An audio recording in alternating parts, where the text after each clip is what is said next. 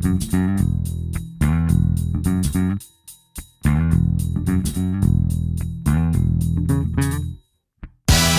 Ora viva, estão com o Serviço Público Bloco de Notas, é a segunda temporada. Vamos falar de literatura portuguesa. Com Helena Amaral, ela é guionista e argumentista. Porquê é que é difícil ensinar poesia? Uh, eu acho que é difícil porque a simplicidade é sempre difícil. A depuração a que a poesia a conduz... Limpeza, não é? Uh, certo, a limpeza a que a, a poesia conduz torna uh, a síntese é sempre difícil. Estão com o Serviço Público Bloco de Notas, é a segunda temporada. Este é um programa da Antena 1 que é pensado para os alunos do 11 e 12 anos que têm exame no final deste ano letivo 2020-21 ainda abraços com a pandemia, mas também um programa virado para quem se interessa por saber mais. Literatura portuguesa. Com Helena Amaral, ela é guionista e argumentista, licenciada em Línguas e Literaturas Modernas, mestre em Literatura Comparada e doutoranda agora em Estudos de Género na Universidade Nova de Lisboa. Doutora Helena Amaral, muito obrigada por uh, ter eh, aceitado colaborar com o Serviço Público Bloco de Notas. Vamos falar de poesia, poetas portugueses do século XX, mas uh, vamos começar por um ponto que, aliás, quando se olha para o programa de literatura portuguesa, que é uma disciplina do 11 ano, também se aborda esta questão. Porquê é que é difícil ensinar poesia? Quando devia ser fácil. Obrigada pelo convite, gosto Ora. muito de estar aqui. Eu acho que é difícil porque a simplicidade é sempre difícil. Quando vemos uma casa muito decorada, gostamos ou não gostamos da decoração, mas vemos muita coisa e, portanto, isso enche-nos o olho.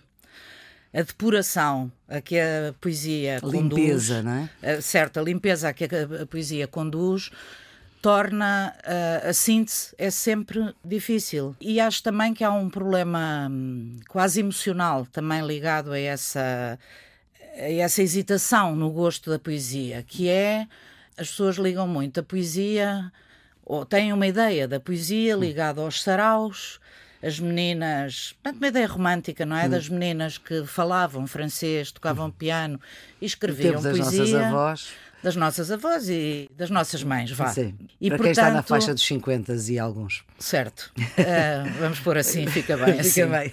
E portanto há essa ideia um bocadinho xoxa de que a poesia serve para as meninas exprimirem os seus desgostos de amor, os seus problemas sentimentais, basicamente. Ora, a poesia não é nada disso, é um exercício de inteligência, de criatividade, de beleza no seu estado puro que talvez por isso seja mais complicado.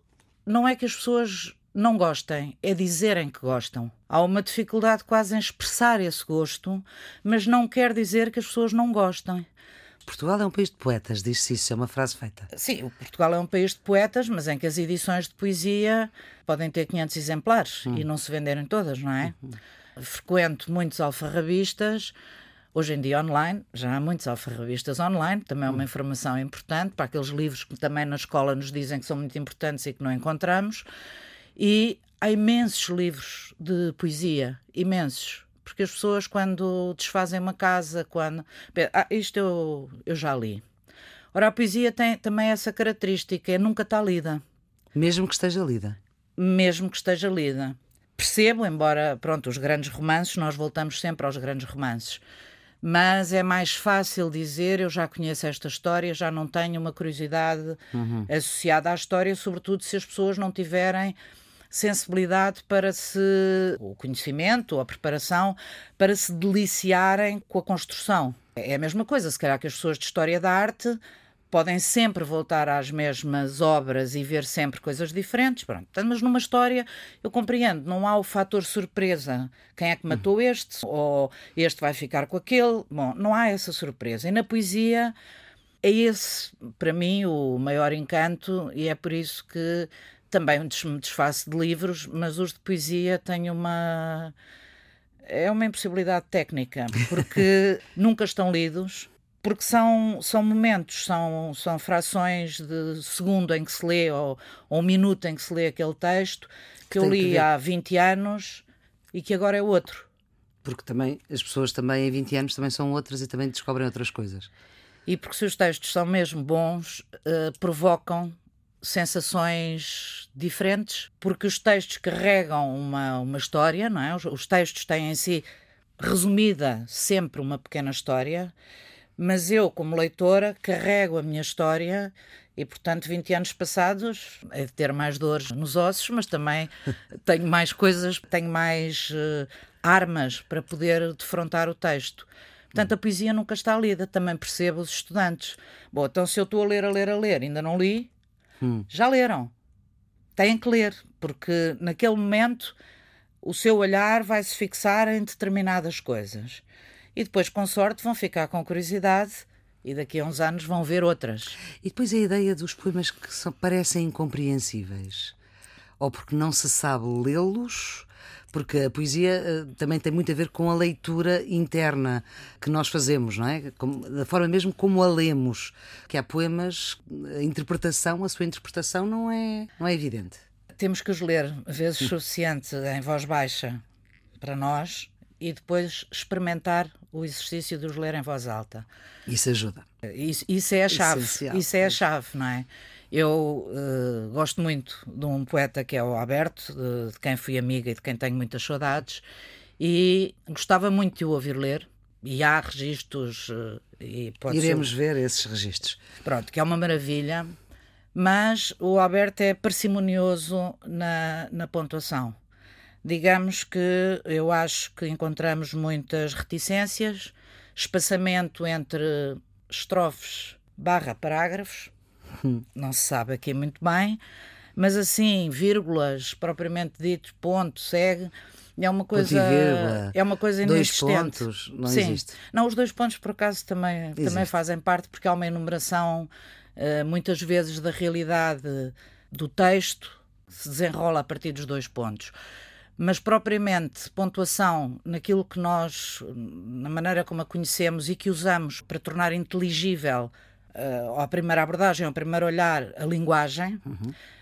aqui não está presente. Precisamente, ou no, no caso aberto, na maior parte dos casos, não está presente.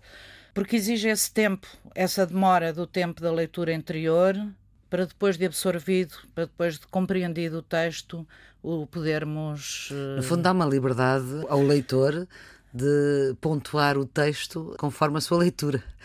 Sim, mas o texto tem uma estrutura. Uhum. Se o texto é bom, tem uma estrutura uh, que está lá, que resiste a essas. às individualidades dos vários leitores. Sim, mas, mas que é aquela. Exato, muito bem. Então, uh, vamos lá ver. Já vamos falar de, de Alberto. Uh, como é que quer começar? Quero começar, se calhar, por dizer que o Alberto tem uma singularidade como poeta uh, muito grande. Começa pela sua vida, embora já vamos ver que. O Alberto é um poeta do século XX. É um poeta do século XX, nasceu em 48, morreu em 97. Era uma, uma personagem de uma luminosidade absolutamente marcante e uh, teve um percurso de vida, portanto, nasceu antes do 25 de Abril, como estamos uhum. a ver, e na altura de ir para a tropa, foi-se embora, foi, foi para a França, esteve em França portanto, e depois viveu na Bélgica, sim. sim. E só regressou depois do 25 de Abril.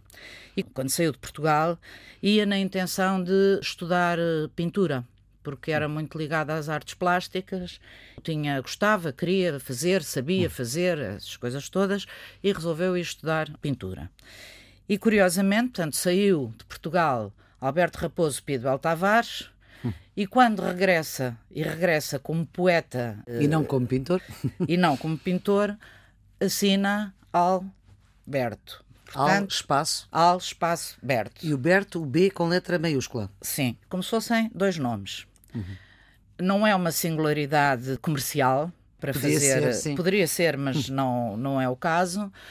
É apenas porque ele entende que renasce ou nasce para uma nova vida, que é uma vida de poeta tem uma, tem uma identidade como poeta que não é igual à identidade do Alberto cidadão, Raposo digamos assim. Sim, o cidadão, uhum. curiosamente, este cidadão, quando regressou, tinha herdado uns dinheiros eh, de uma avó que gastou, dizia ele copiosamente, uh, a editar livros menos. Recomendáveis. Não, eram recomendáveis, mas enfim, não, não propriamente recomendáveis agora para. Também não se encontram. Pronto. Certo. Mas o cidadão editor também se chamava Alberto Raposo Pedro Altavares. Portanto, só o poeta é que, é que era Alberto. tem uma, uma semelhança sonora, não é? Com a sua própria realidade física, material, uhum. mas não é a mesma, não é a mesma entidade, são duas entidades diferentes. Uhum. E eu acho que essa no fundo é uma dupla personalidade. Sim, não, não por doença, não, não por doença, doença mas, mas, por, por opção, não é? Exatamente. Portanto, há uma entidade literária que é quem escreve, que é Alberto, e há uma entidade normal, o cidadão normal. Ora, isso é a materialização também de uma coisa que eu acho que é importantíssima na poesia e que também já dei aulas e, uma coisa que sempre odiei que escrevessem é o poeta pensa, o poeta diz. Não é o poeta, o poeta está na casa dele, ou está na eternidade, ou está onde, onde for, mas há uma voz poética, há uma entidade poética dentro dos textos que nunca, ou raras vezes, é o próprio, não é o próprio poeta. Não é? Hum. Portanto, é aquela ideia que dissemos no início das meninas xoxas no seu diário a escreverem hum. Baboseira, não interessa, o que for. Sim. Escrever é sempre melhor do que não escrever, mas a escreverem coisinhas uhum. é uma ideia de facto romântica que não tem a ver com a poesia. Uhum. Esta poesia, não é? São expressões de sentimentos, são coisas particulares, é ótimo, mas não é a mesma coisa. Aqui não há uma expressão particular daquela pessoa, mas há daquela entidade poética que com certeza carrega tudo o que conheceu, tudo o que o próprio Alberto Raposo Pidel Tavares leu, conheceu, viu, sentiu. Doutora Helena Amaral, ficamos por aqui. Muito obrigada. No Serviço Público Bloco de Notas, que volta amanhã com outro tema. A produção é de Ana Fernandes, os cuidados técnicos são de Jorge Almeida, a trilha sonora é de César Martins e até amanhã.